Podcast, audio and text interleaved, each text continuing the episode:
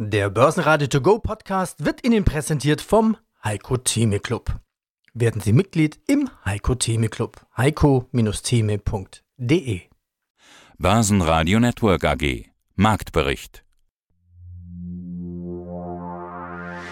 Aus dem Homeoffice-Studio Sebastian Leben, aus den jeweils anderen Studios Peter Heinrich und Andreas Groß und vom Börsenparkett in Frankfurt Atta Shahin von ICF. Außerdem hören Sie diesmal Jochen Stanzel, Chefmarktanalyst von CMC Markets, zur Rallye im Dow Jones der letzten Tage, Moimir Linker von Arcfif International aus Zürich zur Absicherung mit Mini-Futures, Vermögensverwalter Markus Steinbeiß zur Frage, ob wir jetzt im Bärenmarkt sind, Fondsmanager Herbert Schmal, der Contrarian aus Tirol, zu seiner konträren Strategie und zur Dividende Runde von Polytech CEO Peter Heideneck. Die Interviews in ausführlicher Version hören Sie auf börsenradio.de oder in der Börsenradio App. Willkommen in der wilden Welt der Volatilität. Auf die starken Kursanstiege der letzten Tage folgt am Freitag wieder ein Minustag. Der DAX blieb den gesamten Tag deutlich im roten Bereich und entfernt sich wieder ein Stück von der gerade erst zurückeroberten 10.000. Nachdem die Wall Street dann auch deutlich negativ eröffnete, rutschten die Kurse noch weiter ab.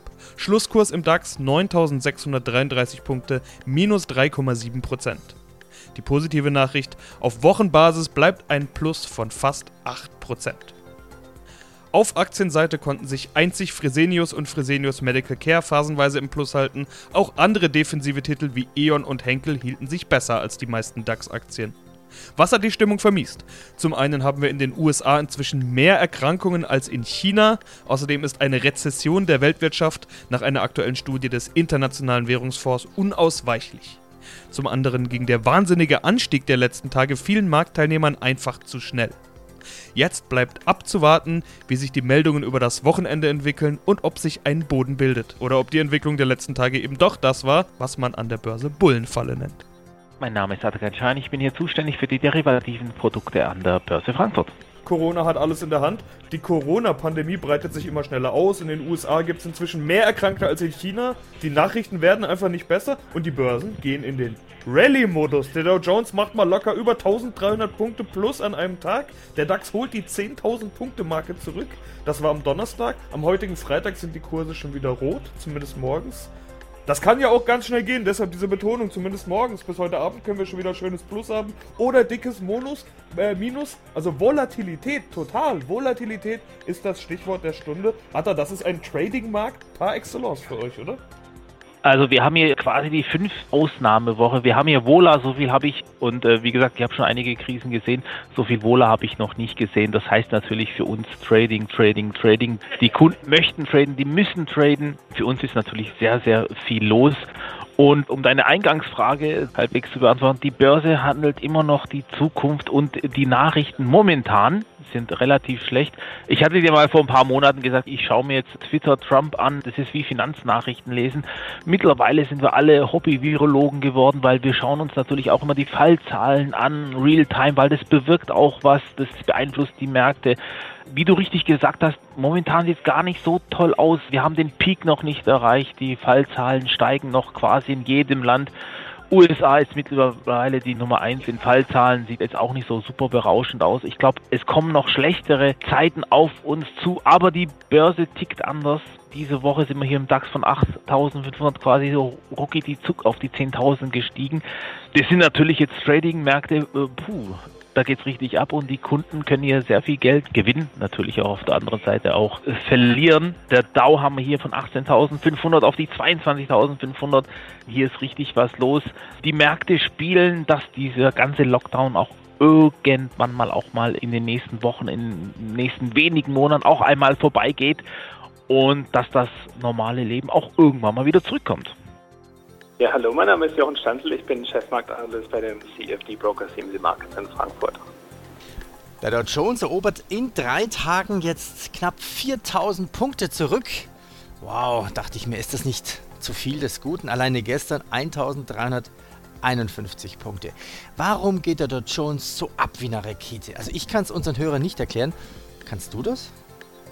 Es ist jetzt äh, die Stütze äh, der ähm, amerikanischen Regierung, die ja zuvor erstmal nicht klar war, ob das kommen wird, die diese fulminante Erholung bringt. Diese fiskalpolitische Stütze und auch die Geldpolitik. Man darf nicht vergessen, die amerikanische Notenbank kauft zeitlich und mengenmäßig zunächst unbegrenzt Staatsanleihen und hypothekenbesicherte Papiere und sagt, das immer noch lange nicht am Ende, wenn notwendig, kaufen wir noch mehr. Dann könnten wir sogar über ETF-Käufe nachdenken. Also solche Dinge federn jetzt diesen Einbruch der Wirtschaft ab. Das sehen wir nicht nur in den USA, das sehen wir auch hier in Deutschland, wo die Bundesregierung schnell entschieden gehandelt hat, wo auch die Europäische Zentralbank sich erst dran getastet hat und jetzt auch entschieden gehandelt hat. Das dämpft diesen Fall ab, wird ihn aber nicht komplett verhindern können. Man sagt in den USA, das BIP ist jetzt durch das Konjunkturpaket vielleicht 40 Prozent schwächer getroffen, als es ohne das Konjunkturpaket war. Also das erklärt hier zusammen natürlich mit technischen Faktoren, wo wir dann Eindeckung sehen von Leerverkäufern, die sagen, okay, okay. genug ist genug und dann Aber gehen die es, raus. Es scheint in Amerika so richtig mit Corona erst so losgehen. Jetzt hat ja Amerika die meisten Corona-Fälle der Welt, also mehr als China. Also America First. Okay, so war es bestimmt nicht gedacht. Laufen die Welten da parallel, die Realität in New York und die Börsen? Ja, es, es wäre durch das, ohne das Eingreifen der amerikanischen Notenbank vor allem und auch jetzt durch das Paket, sollte das scheitern, dann werden wir ganz anders sein. Das ist ganz klar. Da kaufen wir und erkaufen wir uns jetzt Zeit. Ich meine, die Leute, die jetzt entlassen werden, das sind über drei Millionen Erstanträge auf Arbeitslosenhilfe in der letzten Woche in den USA allein gekommen. Die bekommen ihr volles Gehalt weiter bezahlt. Ja, wenn man es jetzt schafft, diese Struktur der Wirtschaft zu erhalten, wenn da also strukturell ähm, jetzt nicht eine Pleitewelle bei den Unternehmen kommt, dann werden wir in der Lage sein, das hinzubekommen, was der amerikanische Notbankpräsident Powell gesagt hat. Eine kraftstrotzende Konjunkturerholung soll es geben am Ende dieser Krise. Mein Name ist Moimir Linker und ich bin der CEO der Acquis International, der unabhängigen Vermögensverwaltung in Zürich. Ich glaube, das war das wichtigste Stichwort Absicherung. Seit unserem letzten Interview haben wir ganz viele Mails und Anrufe bekommen hier in der Redaktion. Wie geht das nochmal genau mit der Absicherung mit den Mini-Futures, was wir da im letzten Interview besprochen hatten? Ich lese jetzt einfach mal eine Mail als Beispiel eines Hörers vor. Hier nochmal die Frage an den Herrn Linker. Wie genau setzt er die Mini-Future-Strategie der Vollabsicherung um? Und äh, er hat mir noch einen Link mitgeschickt. Da kam er dann auf eine Finanzseite Mini-Futures Short auf den DAX. Wenn ich Mini-Future DAX Short eingebe, dann komme ich letztlich zu den Produkten, die ich nicht haben möchte. Also Produkt mit KO, Schwelle, Knockout etc. eher ein Optionsschein. Ich will tatsächlich das klassische Future-Geschäft eingeben mit einem Festkontrakt, Klammer auf, keine Option, und einer gebührenlosen Vollabsicherung. Jetzt bin ich mal gespannt, geht das eigentlich, was hier der Hörer möchte? Also äh, Herr Heidel, wenn, wenn, ich, wenn, ich diese, wenn ich diese Frage so professionell beantworten würde, wie es der Hörer gerne möchte, was ich könnte, sitzen wir noch morgen früh hier. Okay. Ähm, der Punkt ist, es ist einfach in der Komplexität der Frage nicht zu beantworten. Ich kann nicht über Future-Kontrakte gehen, denn sonst komme ich in Margin Calls. Das heißt also, wenn der Markt solche, solche, solche Bewegungen, die er jetzt macht, äh, dann, dann, dann muss ich, ich muss dann Stunden am Computer sitzen und sobald ich im Margin Call bin, habe ich eine Nachschusspflicht und so weiter und so weiter. Das ist das eine. Also die Produkte fallen für mich gänzlich weg, für Laien schon mal komplett. Das zweite ist, wenn ich über Optionen gehe, die sind momentan so astronomisch teuer, dass, dass die Zeit, die ich habe während, meinem, während meines Schutzes, gar nicht zu bezahlen ist. Das ist, das ist also die implizierte Volatilität. Die ist so, hat es in der Geschichte noch nie gegeben. Die Optionen sind komplett außer Rand und Bann. Sie sind nicht richtig gepreist. Dort gibt es wahnsinnige Fehl, Fehlurteile und, und, und Fehlpricings. Das heißt, das ist, die sind momentan nicht finanzierbar. Also komplett beiseite schieben. Es bleiben nur rein rational die Mini-Futures und ich habe jetzt, wir haben wochenlang wirklich auch mit, der, mit, mit, der, mit, mit Studenten, äh, mit unseren Analysten zusammen äh, federführend unter, unter meiner Leitung und, und Professor Hens, unserem Beirat, äh, haben wir uns für die Mini-Futures von, von Goldman Sachs äh, entschieden, weil sie sehr, sehr gut gepreist sind, sie sind sehr, sehr günstig, sie sind hochliquide Und auch das, das Emittentenrisiko bei Goldman und Sachs ist momentan äh, so, dass ich sage, das kann man guten, guten Gewissens vertreten. So, das heißt, das ist für uns im Moment. Jeder, wer es anders sieht, der muss es machen. Für, für uns ist dieses Vorgehen im Moment alternativlos, dass wir mit Mini-Futures arbeiten und zwar nur mit Mini-Futures. Die haben zwar eine K.O.-Grenze, das ist vollkommen richtig, das muss jedem bewusst sein. Das heißt, wenn der Markt nach oben durchschießt, sind die wertlos, das ist korrekt. Aber ich will nur eine einzige Sache. Ich will in dieser Zeit, möchte ich die Substanz schützen und möchte gerne ganz klar an alle Zuhörer, wir setzen die Mini-Futures nicht dafür ein, dass wir spekulieren oder dass wir auf den fallenden Markt setzen und dadurch Gewinne erzielen wollen. Nein, die Mini-Futures haben für uns einen einzigen Zweck, die Substanz zu erhalten und während der Phase, in der sich der Markt findet oder sucht, dass wir diese brachiale Volatilität ausnutzen, insofern, dass wir die Substanz erhalten. Das heißt, im Moment ist die Opportunität nicht Geld zu verlieren und nicht Geld zu verdienen. Guten Tag, mein Name ist Markus Steinbeiß von der Steinbeiß und Hecker Vermögensverwaltung in München. Herr Steinbeiß, bei unserem letzten Gespräch, das war im Januar, da war die Welt noch in Ordnung. Wir waren im Bereich des DAX Allzeithochs unterwegs und hatten den Luxus, über Strategien zu sprechen, wie man sich in der Spätphase eines Bullenmarktes aufstellt. Jetzt haben wir Corona, also nicht wir, sondern die Börse leidet sehr darunter. Aber haben wir jetzt auch zwangsläufig den Bärenmarkt? Ja, Herr Groß, das ist immer eine Frage, wie man das Ganze definiert. Also es gibt diese technischen Definitionen, die man kennt und danach sind wir ja in den Bärenmarkt eingetreten. Und wahrscheinlich sind wir auch in einer Phase, wo es darum geht, dass der Schutz des Kapitals vorrangig zu betrachten ist, als die Möglichkeit, hier große Gewinne zu erzielen. Das heißt, was wir in den letzten beiden Wochen und in den letzten zweieinhalb Wochen erlebt haben, übersteigt alles, was selbst die Älteren unter uns, die schon viele Krisen erlebt haben, bis dato mitgemacht haben. Es ist eine einzigartige Situation, die äh, eigentlich an Kriegszeiten erinnert. Aber selbst in Kriegszeiten gab es die Notfallwirtschaft. Das heißt, es gab nicht eine komplette Stilllegung von Angebot und Nachfrage. Das ist dieses gleichzeitige Auftreten eines Angebots- und Nachfrageschocks. Das ist schon wirklich einzigartig und darauf gilt es zu reagieren und vor allem im Hinblick der enormen Volatilitäten, die wir in vielen Assetklassen derzeit sehen. Wie kann man denn reagieren? Wie haben Sie reagiert? Das ist ja über uns hereingebrochen wie eine Welle. Das große Malheur dieser Bewegung waren zwei Aspekte. Zum einen kamen wir im Nachklang des Handelskonflikts zwischen China und den USA in einer Phase des wirtschaftlichen Aufschwungs. Das heißt, wir hatten aufgrund dieser Handelsstreitigkeiten über viele, viele Monate, 12, 18 Monate, eine Zurückhaltung, insbesondere im verarbeitenden Gewerbe, insbesondere im Investitionsgüterzyklus, der massive Auswirkungen hatte, konjunkturell weltweit. Das heißt, der Dienstleistungssektor hat uns konjunkturell über die letzten Monate über Wasser gehalten. Mit dem Waffenstillstand, den wir im vergangenen Jahr gesehen haben zwischen USA und China, kam kam ein bisschen Leben ins verarbeitende Gewerbe. Die Indikatoren zogen an. Das heißt, es gab eine berechtigte Hoffnung und viele Konjunkturdaten gaben auch Anlass zu dieser Hoffnung, dass wir uns in einem zyklischen Umfeld des Aufschwungs befinden. Das Ganze, wie wir heute wissen, ist jäh gestoppt worden und zwar abrupt. Und das ist die zweite Dimension dieser Tragödie, die Schnelligkeit dieser Bewegung. Was wir an Korrektur gesehen haben, war von der Dynamik her, von der Schnelligkeit her einzigartig. Das heißt, es lief ohne Vorwarnung, es lief ohne Gegenbewegung, es lief aggressiv, es lief über viele Anlageklassen ab. Und das hat das Ganze für viele Anleger sehr schwierig gestaltet.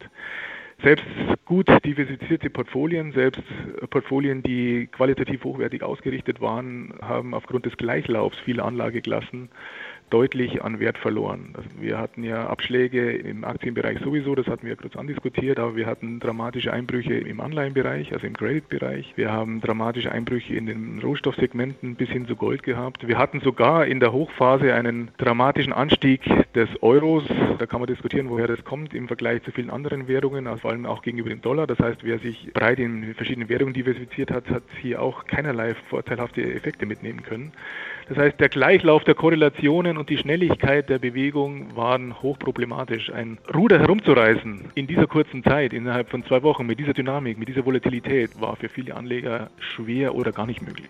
Grüß Gott, ich bin der Schmal Herbert, seit 1989 im Dienste der Tirol Invest. Die hat es gegeben bis 2017 und seitdem bin ich Fondsberater für gemischte Fonds. Seit über 30 Jahren bin ich verantwortlich für gemischte Fonds, Aktien, Anleihen, Multi-Asset. Und man hat ihnen den Beinamen gegeben, der Contrarian, also der irgendwie die Gegenposition einnimmt. Jetzt haben sie die Finanzmärkte gewissermaßen rechts überholt, haben sich relativ frühzeitig schon gegen den Trend gestellt und hatten verkauft. Sie haben entsprechend reagiert in der Krise. Ist das so eine Art Lucky Punch oder ist das Ihr Markenzeichen? Also vielleicht muss man sagen, Contrarian, das klingt jetzt ja sehr mutig. Es ist nicht immer, dass man konträre Position einnimmt, aber ich habe mir eigentlich diesen Ruf erworben im Börsencrash 2000 bis 2003, wo ich seit 1998 eigentlich sehr negativ war, wie wir diese Blase in Deutschland am neuen Markt gehabt haben. Da habe ich sogar gesagt, eher trete ich als Fondsmanager zurück, als wie dass ich den Aktienanteil erhöht. Damals war ich im Jahr 99 bei den schlechtesten Viertel der Fondsmanager, weil ich schon so wenig Aktien gehabt habe. Und später hat man dann im Standard Poor's Award in fünf Jahreswertung dadurch gewinnen können, weil man sehr negativ war. Aber das ist natürlich nicht immer so. Zur jetzigen Situation kann ich nur sagen, am Jahresanfang war ich sehr vorsichtig. Ich dürfte einen Aktienanteil haben von 20 bis 60 und habe 23,5 Prozent Anfang Februar gehabt, weil ich mir halt genau die Zahl angeschaut habe. Also war am unteren möglichen Ende des Aktien-Exposures. Jetzt der Contrarian, der macht jetzt wieder einmal das Gegenteil. Er ist relativ frühzeitig wieder eingestiegen. Sie bauen Aktienpositionen auf, bis zu 40 Prozent des Fondsvolumens. Woher jetzt dieser Optimismus auf einmal? Ja, der Optimismus ist einfach darin begründet, dass ich sage, erstens einmal, wir haben Zeichen erlebt von die 20 Prozent bei der 20-prozentigen Korrektur zu kaufen war im Nachhinein natürlich zu früh, da braucht man gar nicht reden. Ich habe aber auch jetzt auf tieferen Niveau nochmals nachgelegt. Ich habe nicht alles auf 40 Prozent aufgestockt, wie wir auf 20 Prozent verloren haben. Ich habe mir weitere Welle vorgenommen zu kaufen, falls es weiter nach unten geht. Ganz klar für mich einfach, wir schauen hier bei uns nicht auf die Gewinne von 2020 oder auf die Verluste, das ist mir egal. Ich kenne das Problem, das ist einzigartig. Wir können uns nicht an Vergangenheitsdaten anlehnen. Wir kriegen eine ganz schwere Rezession. Das ist mir klar, da geht nichts vorbei. Nur mich interessieren nur die Gewinne 21, 22 und 2023 und wenn ich mir anschaue, man muss einmal schauen, wie viel haben die Firmen 2018 in einem schlechten Jahr, da hat es ja Probleme gegeben im chinesisch-amerikanischen Handelskonflikt. Da hat sich die Wirtschaft von 2017 auf 18 abgeschwächt. Da interessiert mich, wie war damals das Gewinnniveau? Das wäre jetzt nur nichts Besonderes. Und wenn wir das erreichen, dieses Gewinnniveau im Jahr 21, dann sind wir auf heutigem Niveau billig. Zumal, und jetzt kommt das Entscheidende, die Notenbanken den Geldhahn aufdrehen. Es gibt ja keine Alternative zu Aktien oder Edelmetall. Meine zweite, ja, schon seit 25 Jahren entscheidende Empfehlung, an der ich immer gehangen bin, war ja Gold. Und die Kombination Aktien und Gold wird auch das Richtige sein für die nächsten zehn Jahre aus meiner Sicht. Guten Tag, Herr Leben. Mein Name ist Peter Heideneck, CFO der Polytech Holding AG. Ja, aber sie haben auf jeden Fall alles schon mal durchgedacht. Äh, eine Prognose für 2020 ist deshalb schwierig, das ist klar. Da sind sie nicht die Ersten, die sagen, macht gar keinen Sinn, jetzt da irgendeine Zahl in den Raum zu stellen. Man muss erstmal abwarten. Was mich aber doch ein bisschen überrascht genau. hat, ist, dass sie in Anbetracht der Überlegungen, vielleicht solche Kredite und Notgelder in Anspruch zu nehmen, eine Dividende zahlen wollen. 25 Cent die Aktie schlagen sie vor. Okay, sie haben 2019 Gewinn erzielt. Ja, 22,4 Millionen Euro. Das sind 23,1 Prozent weniger als im Vorjahr, aber Gewinn und es sind deutlich weniger als die 40 Cent aus dem Vorjahr, die je Aktie Dividende ausgezahlt wurden. Aber dennoch, wie es aussieht, könnten Sie das Geld doch dringend gebrauchen, wenn Sie sogar schon Notkredite und Hilfskredite in Anspruchnahme zumindest durchdenken. Ja, Herr Leben, ganz wichtig ist, dieser Dividendenbeschluss, der geht äh, zurück auf unsere Situation am 5.3. dieses Jahres. Es ist fast beängstigend, wie unterschiedlich diese Situation ja eigentlich nur wenige Tage oder Wochen äh, entfernt war zu der heutigen. Damals haben wir den Beschluss so gefasst, auch im Glauben damit breites Interesse auch unserer Stakeholder abzubilden. Wir haben inzwischen auf die neuen Gegebenheiten in doppelter Weise, was das angeht, reagiert. Nämlich erstens haben wir von den Möglichkeiten, die jetzt geschaffen wurden, kurzfristig unsere Hauptversammlung zu verschieben, Gebrauch gemacht auf einen undefinierten, bisher noch undefinierten Zeitpunkt im zweiten Halbjahr. Und wir haben gleichzeitig gesagt, deshalb der zweite Aspekt, dass wir bis dahin nochmals die Lage uns anschauen, überprüfen werden Und es wird natürlich komplett anders aussehen, wenn wir jetzt den jetzigen Case, der ja ist, wir beginnen am 14.04. wieder mit der Arbeit, können dann wieder hochfahren, haben aufgrund der gesammelten Maßnahmen, die wir bereits ergriffen haben, wo wir jeweils ganz vorne mit dabei waren. Wir waren halt einer der ersten bei den Finanzämtern, bei den Sozialämtern und auch bei den Förderbanken, die die Anträge gestellt haben, dass wir dann uns zumindest noch über eine Rumpfdividende unterhalten könnten, wie groß die dann auch sei, oder halt, und da bin ich persönlich vollkommen bei Ihnen, beschließen müssen, insbesondere dann, wenn der Shutdown länger dauert und damit auch der Damage größer wird, die Dividende komplett auszusetzen. Wir haben halt nur an dieser Stelle gesagt, Mensch, wir müssen das doch jetzt nicht endgültig entscheiden und haben damit die Entscheidung vertagt. Ja, hallo, mein Name ist Jochen Stanzel, ich bin Chefmarktanalyst bei dem CFD Broker CMC Markets in Frankfurt. Bitte ruf doch mal den Adidas-Chart auf. Den würde ich mit dir gerne mal besprechen. Denn ja. da gab es heute eine Meldung von Adidas, dass Adidas keine Miete mehr zahlen will. Und äh, die Sprecherin sagte, ja, es ist richtig, dass Adidas vorsorglich Mietzahlungen temporär aussetzt, wo unsere Läden geschlossen sind. Also diese Meldung verwirrt mich ein bisschen. Kann sich Adidas die Miete nicht mehr leisten? Fragezeichen. Oder ist es eine Unverschämtheit? Die haben einen gültigen Vertrag, der muss eingehalten werden. Auch der Vermieter hat ja Kosten. Die Zinsen, die Tilgung, die Nebenkosten, Wasser muss er auch noch zahlen. Also ich glaube, das erschüttert das Vertrauen zu dem DAX-Wert Adidas zu 100 Prozent wenn sich das irgendeine kleine Bude nicht mehr leisten kann, okay, dann das ist klar, das, das kann man verstehen. Aber Adidas, was macht die Aktie charttechnisch? Also das mit den Mietzahlungen, dass sie verschoben werden, hat man ja auch in der Bundesregierung erörtert, dass das also etwas ist, was man auch äh, Privatpersonen ermöglichen möchte. Äh, da gibt es noch keine finalen Sprüche dazu. Also es werden Mieten für eine Zeit lang nicht gezahlt und dann hat die Bundesregierung aber auch betont, das heißt nicht, dass die überhaupt nicht bezahlt werden müssen, sondern einfach nur später. Ich meine, das ist im sozialen Sinne, wenn es Härtefälle gibt, ähm, ist es, ist es verständlich. Dass Adidas das jetzt auch äh, probiert natürlich und auch viele andere werden, es ist ja gleich zu bemessen, ob es ein großer Konzern ist, an dem ja auch tausende Arbeitsplätze hängen oder ob das ein Restaurantbesitzer ist, an dem 50 Arbeitsplätze hängen. Da kann ich ja keine Unterscheidung machen. Wenn, dann muss es für alle gelten. Und das im Übrigen auch etwas, was Teil jetzt ist der geldpolitischen Antwort, die EZB und auch die Federal Reserve gemacht haben. Die haben auch so gesagt an die Banken, Leute, wenn ihr eure Reserven jetzt aufbraucht, einfach weil ihr keine, keine Zinszahlung mehr bekommt, weil ihr Kreditausfälle habt, dann ist es nicht so schlimm. Wir werden vorübergehend das, vorübergehend das akzeptieren. Also es sind diese Kreditrisiken. Unter dem Begriff fasst man das alles zusammen, die sind halt immens gestiegen. Das ist ganz klar aber es ist temporär. Und das ist das Szenario, das eben jetzt auch gespielt wird. Technisch ist es so, ähm, Adidas ist wie alle anderen, äh, oder fast alle, muss man dazu sagen, äh, Aktien äh, dynamisch eingebrochen. Wir haben ja jetzt vielleicht zur Orientierung die 200-Wochen-Linie, die ist bei 203 Euro, wir sind jetzt bei 209,50 Euro, 200 Euro, ja, 70.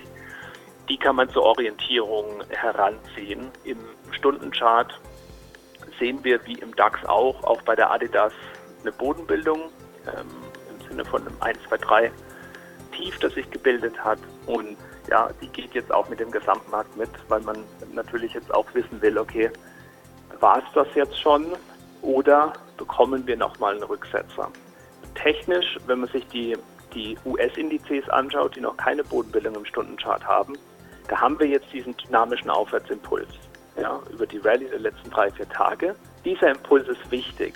Dieser Impuls kann der Start sein von der Bodenbildung. Wichtig ist jetzt, wenn es jetzt wieder schwächer läuft, vielleicht beginnt das jetzt schon, vielleicht auch von einem höheren Punkt, aber irgendwann werden wir zurückkommen. Und dann wird es spannend sein zu sehen, ob diese Anstiege, die wir gesehen haben in den letzten drei, vier Tagen, wie belastbar die sind. Kommt dann bei dem Test ein tieferes Tief? Das ist die ganz wichtige Frage. Börsenradio Network AG. Marktbericht. Der Börsenradio To Go Podcast wurde Ihnen präsentiert vom Heiko Theme Club. Werden Sie Mitglied im Heiko Theme Club. heiko-theme.de